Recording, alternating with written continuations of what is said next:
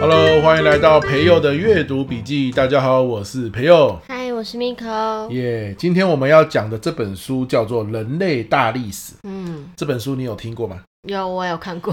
对，这本书很有名诶，嗯、很多历史老师都会推荐他的学生啊。以前《人类大历史》还没有出来的时候，都会推荐说一定要看《万历十五年》啊，或者是《枪炮、病菌与钢铁》。哦，这个有听过。自从《人类大历史》出来之后，又多了这本。书单哦，就是它厉害在哪里哦？它就是用一个比较不一样的视角，嗯，然后让你去看哇，人类从非洲大陆出现啊，那个时候我们可能都还不是在食物链的，你不要说终端啊，甚至是底端，诶，他怎么样一步一步的，忽然之间来到食物链的顶端，嗯，然后一路繁衍到现在的变化啊，用用这样的一个全局的视角，你会发现。很多不一样的历史事实就会跑出来，嗯，而且他有出漫画版的，我还跟乐乐一起看，我觉得还蛮就是很容易懂，没错，挺有趣的。那最厉害的是这个作者现在也都还很活跃，嗯，一天到晚在 IG 上面跟别人比赞。什么是比赞？就是因为他写到。比如说宗教啊，嗯，啊，或是写到不同篇章的时候，比战哦，对，总是会有的不同的意见嘛，然后他就会在那边跟人家比战这样子，蛮好的。因为历史学者有一个很重要的一个基本的认知，就是你一定是主观的。一一个历史学者，他可能讲述一些历史的事件或历史的事实，然后被别人说哇，你讲的真客观，这对历史学者来说不是一个赞美哦，嗯，反而会觉得啊。你果然不了解历史，嗯，啊，你真的是外行看热闹的。历史学者本来就应该要带着自己主观的意见去诠释你找到的。呃，历史文件或是历史资料这样子，嘿，所以他有他自己主观的想法，嗯，那当然别人就有不同的想法嘛。哇，那个比战可刺激了，如果你英文不错的话，啊，是可以去看看，对，很刺激的哦，都正在进行式这样子。那其中他在比战最刺激的就是我们今天会讲到的这个篇章，嗯，因为《人类大历史》这一本书是从人类从非洲出现，对吧？然后一路到。可以说是现代嘛，嗯，称霸地球，对，称霸地球。那我在我的线上读书会的时候，我已经讲过了认知革命，讲过了农业革命。那后来就停在农业革命，没有继续讲下去。对，因为每周有不同的书要讲。对，那就很多人敲碗说他好想继续听下去。那尤其有人说他想要听这个。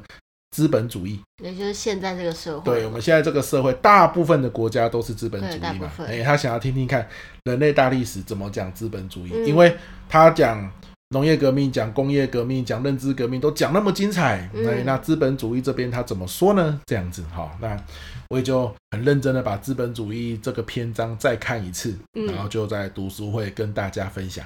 今天也做一集。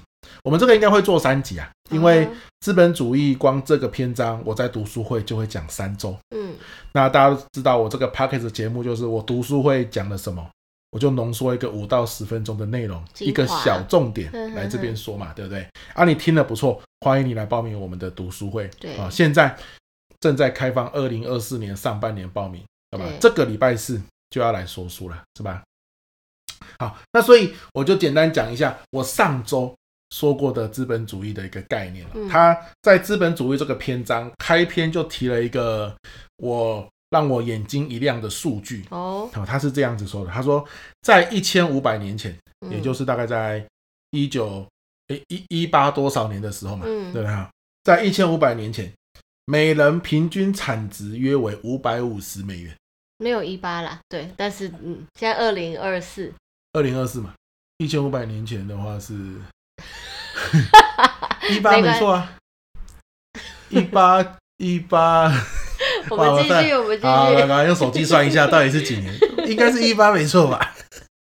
我刚才在想，我现在到底是民国几年？而且二零二四嘛，对啊，二零二四减一千五，五百二十四年前，五百二十四年前，哦，五百二十，明呃，西元五百二十四，啊，西元五百二十四年，对对对对哦，所以不是一八年，没有没有没有那么近了哈。对对对对对。哦，塞，我们数学怎么烂到这种地步？我我刚刚想说要不要提醒你，后来想说还是提醒一下。啊，提醒一下，所以我跟他算算了一百多年前了，对，我们是一千五百年前啊，是西元五百多年的时候，每人平均产值是五百五十美元。这样是多还是少？我们我们就看跟今天对比嘛，好它多少没有一定啦，就看比较，嗯、对吧？那在今天，我们是二零二四年嘛，嗯，跟西元五百多年的时候比起来，今天哦，不论男女老幼，每人年平均产值高达八千八百美元，哇，相隔一千多年，从五百五十变成八千八，而且五西元五百多年的时候的五百五十美元是指有在赚钱的人。哦，他现在是把男女老幼全部算进去了，比如说我们的小孩刚出生，他也算他一份，哦、然后去除以平均，我们有八千八，十六倍，对啊，好，那为什么差那么多？因为在资本主义以前，我们的年平均根本没有差那么多，嗯，对，可是它忽然之间暴涨了那么多，从五百五十美元的年平均变成八千八百美元，为什么？啊，为什么这个差别就在于，他就举了一个案例。那这个案例太长了，我读书会是有举了，但我们今天这边不要讲那么长了，不然一下时间就超过二十分钟。这个案例讲的是什么？我简单说一下。比如说，Miko，你是一个面包师傅，嗯，啊，然后呢，你你是给人家请的，嗯，可是你发现你你的老家都没有人开面包店，以你来。学面包哈，你现在给人家请嘛，你学到的做面包的技巧，如果回你的老家开面包店，一定大红大紫。嗯，什么葱面包啊、肉松面包啊、哈这个菠萝面包，一定是卖得下下家。嗯，可是问题来了，你要开面包店，而且是要开那种很大间，足以供应你整村或整个镇上的人，是不是一定要有一些机器？对，你要有一些店面，对，对吧？你要进一些什么面粉啊，有没有一些材料、原物料，嗯、那些都要资金嘛。好啊，资金哪里来？你先不要说原物料那些资金啊，你光去租一间店面，然后把那间店装修成可以开面包店的样子，然后叫机器进来，是不是就要一笔钱？嗯，好，我们假设那笔钱是一百万，好吧，一百万，嗯，OK，你没有一百万啊，对啊，那你没有一百万，是不是你的梦想就化为泡影？没办法成真。对啊，你哪怕知道你的你的老家开这个面包店是一定会赚钱的，可是你没有钱啊。所以你只能一直想，当做白日梦在想，嗯，然后呢，直到你退休，直到这辈子过完，哇，好，这就是西元五百多年、六百多年，甚至一千年的时候的样貌。嗯，很多人他有一个梦想，他觉得这样子可以赚钱，可是呢，他手上没有资金。但是现在的人就不一样了哦，假设你是活在现在。对吧？对，你要回老家开个面包店，好，你一样没有钱，你可以怎么样呢？可以去跟银行贷款。没错，你可以跟银行贷款。嗯，那银行有没有钱？银行有啊。嘿，银行有钱哦，而且银行的钱是这样哦，它只要是数字就可以了，它不一定要是真的钱哦。嗯，什么意思哦？根据我们讲美国啦，美国的银行法规定，它只要有一块钱，它的银行里面有一块钱哦，它可以贷十块钱出去给别人。嗯，所以假设有一个人，假设是我。啊，我做生意有钱，我到银行存了一百万，对不对？你今天要开面包店，需要一百万，你去找银行经理，银行经理觉得哇，你的眼光真精准，你住的那个地方的确是没有面包店，哇，按照你这个的想法，我去看了一下，的确是会赚钱哦。我于是呢，银行贷一百万给你，嗯，对不对？好，结果呢，你找一个装修师傅。去装店面，哇，这个师傅没有良心啊！他一开始跟你说一百万，结果做到一半，这叫做头已经洗下去了嘛？干嘛涨价？坐地涨价？师傅说啊，这个乌克兰战争啊，原物料上涨啊，因为、嗯、我们工人都请不到啊，现在请工人也很贵。我告诉你，没有两百万啊，我是做不起来的。嗯，要不然就是算了，我也不要领你的钱了、啊，反正你这个地方我就做一半了、啊，我就领你的头期款就好了。好啊嗯、要不然就是你。补足给我两百万，我把它做完。嗯，我我不是故意涨你价的哦，啊，就是大环境是这样。嗯，哦，你很生气嘛？可是没有办法，对不对？就是中了这个师傅的这个套路。嗯，可是呢，你只好干嘛？再去找银行，跟银行说，哎，现在我需要再多一笔钱。可是你相信我，我卖面包的钱绝对可以赚回来还给你。嗯，银行经理怎么样？反正他头也洗下去了嘛，他也觉得你的这个想法大有可为，所以银行又再借给你一百万。嗯，好，所以这个时候来了。你的户头有两百万，对不对？银行户头只有一百万，对。可他竟然就用数字转给你两百万，而你这两百万就借给了那个啊就汇给了那个承包商。嗯，好，所以银行这样子的操作可以操作十次。嗯，他只要户头有一百万，他就可以借给你一千万。嗯，可他实际只有一百万而已。好，你说这个是个骗局吗？那说作者就告诉你啊，如果你说这是个骗局，那整个现在的金融系统就是一个骗局，它就是一个数字的游戏。对啊。但是问题就来了，为什么银行愿意借给你那么多钱？为什么？因为他可以收利息啊。对啊，除了收利息之外，因为他相信，注意哦，这两个字是整个金融市场的关键。他相信可以回收这些钱，对，他相信你卖面包是可以赚回这些钱的。哦，他相信你的眼光跟你的规划。嗯，嗯，你去这个地方开面包店，真的没有人开。这里啊，你开的是卖葱面包。如果你开的是卖什么法式蛋挞，他大概就会怕，嗯，对不对？可是你卖葱面包、肉松面包、菠萝面包，这个是大众口味嘛？而且这个也合哦，这个钱赚得回来，所以他相信你对未来的愿景。哦，哦，所以。资本主义最大的关键就是这四个字，叫做相信未来。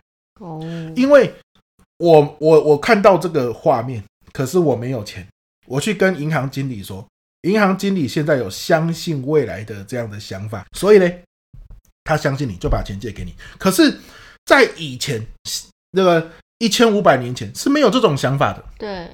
那就是什么未来？你不要跟我讲那些。我告诉你，最美好的时代早就过去了。哦，你说怎么会有人什么最美好的时代早就过去？有啊，其实我们华人社会也是这样子啊。常常说什么最美好的时代就是孔子那个时代，而孔子又说他最美好的时代是周公那个时代，有没有？都是这种所谓的崇古派，推崇古代的。派系，所以动不动就说古人说什么，古人说什么，古圣先贤说什么，这就是崇古派。哦，他们觉得以前的人做的比较对，所以才会崇尚他们。对，最美好的时代就是圣经那个时代，早就已经过去了。哦、我们现在呢，就是每下愈况嘛，我们是努力的要追溯回最美好的时代，哦、但是永远达不到。对呀、啊，嗯、但你你如果是这种想法，你是不可能相信未来的嘛。嗯，好。所以相信未来，所以我把钱借给你，借给你之后，你是不是就真的开了面包店？嗯，真的赚到钱了。于是你会干嘛？还钱呢？好，你还钱。接着呢，你还钱之后，你就想，哎呦，这个很好赚哎，对不对？我终于有钱了。对，你会开分店。嗯，我告诉你，经理，我现在还你钱了，对不对？好，你看我真的会还钱啊，你信任我嘛？我告诉你，在更旁边的地方，那个乡镇也没有面包店。按照我们这个模式，我们只要选这样子等级的乡镇去开店，一定赚。嗯，我这个我在这个乡镇开店不就赚了吗？铁证如山啊！你要不要继续投资我？我继续开连锁店，最后是怎样？我是南霸天。嗯，中南部这种等级的乡镇都有我的面包店，哇，赚翻了。于是这个时候你是不是累积很多资本？对，谁会找你？胡伦社啊，狮子会有没有？你就变成什么了？有资本的人嘛。哦，有钱人，哦、资本家，对不对？好，资本家。当然了，资本家跟有钱人又不太一样啊。哦、这个我们后面几集会讲到。哦，好，我先剧透一下，有钱人是什么？拿到钱吃喝玩乐，嗯，哦，办一些活动啊，party 啊，园游会啊，慈善晚会，把它消耗掉。哎，这个叫有钱人啊。嗯、你拿到钱，你把它存起来，或是埋在沙子里，也叫做有钱人哦。嗯、那什么叫资本家？我拿到钱之后，我把这笔钱，我相信钱可以滚钱。嗯，所以呢，资本家会穿着西装，把自己搞得像乌鸦一样。他不会像以前的贵族都穿着很华丽哦。资本家把自己穿着西装，然后去参加各种会议。他参加那些会议是干嘛用的？从会议里面去了解，我现在把钱放到这个事业里面去，能不能赚到更多钱？哦，这就叫资本家。资本家的本质就是他一定要把他的资本去滚出。更多的钱来，嗯，好，这样才叫做资本家。那因为他有去滚这个钱，所以社会的这个经济就活水越来越多，哦，一直被带动的。没错，没错，没错。那这就是后话了。可是你要成为资本家的前提，就是当这个人还不是资本家，但是他有远见、有眼光的时候，有没有一群愿意相信未来的人，把钱借给他？嗯，好，来，那关键就是。那群相信未来的人怎么来的？你看，银行经理他本来以前也是干嘛？相信过最美好的时代已经。对啊，他也是一般人啊，他也相信最美好的时代已经过去啦，对不对？银行又不是只有现代才有，以前就叫钱庄嘛。哦。可是以前钱庄也不借你那么多钱啊，对不对哈？他们都相信最美好的时代已经过去了。为什么晚近几百年开始有一些银行经理相信未来会更美好？嗯。这中间的差别在哪里？在哪里？好，这是这一集的最后一个重点了。这中间的差别就是科学革命。科学革命？对，科学革命最大的关键就是我们的人类承认我们是无知的。哦，哦，那但我们无知，所以呢，我们愿意去探索跟探究。因为无知，所以我们才有好奇心，可以吗？嗯、那你说，那以前的人是怎么样？以前的人是这样哦，圣经里面写的就是百分之百对的。古圣先贤里面写的就是百分之百对的，嗯啊，那圣经里面没有写，四书五经没有写的东西嘞，啊，嗯、那就是不重要的。哇，哦、你去研究那些圣经没有写、四书五经没有写的，那就是什么奇技淫巧、旁门左道。哦、你你研究出来了，大家也不会重视啊，还是笑你嘛？研究我花那么多时间研究那做什么啊？对不对？被笑而已。好，可是呢，科学革命之后就是。你所有的东西都可以怀疑，你唯一不用怀疑的就是你在怀疑这些东西。嗯，好，你连你自己都可以怀疑。那因为怀疑，因为探究，你会发现很多新的东西。你发现新的东西、新的想法，是不是就是一种进步？嗯，好，那你既然进步了，就代表你进步的那一刻就比过去更好了。哦，好，所以怎么样？我们开始相信未来更美好，来自于科学革命。哦，我们知道什么都有可能。对，然后就觉得哇，我我每天都充满了希望，因为我只要怀着好奇心跟怀疑的心，我就可以发明、发现、发展更多的东西。嗯，哇，我一天一天比过去更美好。今天有有一个人说啊，我发现我住的老家面包可以卖得好，你看经理就习惯相信这个想法了。嗯，好，那就是从科学革命以来，我们的观念的一直扭转。哎，你是不是觉得这挺有趣的？对，好，你看。《人类大历史》这本书就厉害在这里啊！科学革命我们听过，嗯，信用信用的概念我们也听过，有信用贷款嘛，银行借你钱就信用贷款嘛，对不对？好，资本主义这个想法我们也听过，可是呢，你用这种角度去讲，好像他们就有了新的生命。原来科学主科学革命跟资本主义竟然是有关系的哦！如果他们没有关系，资本主义不会发展起来。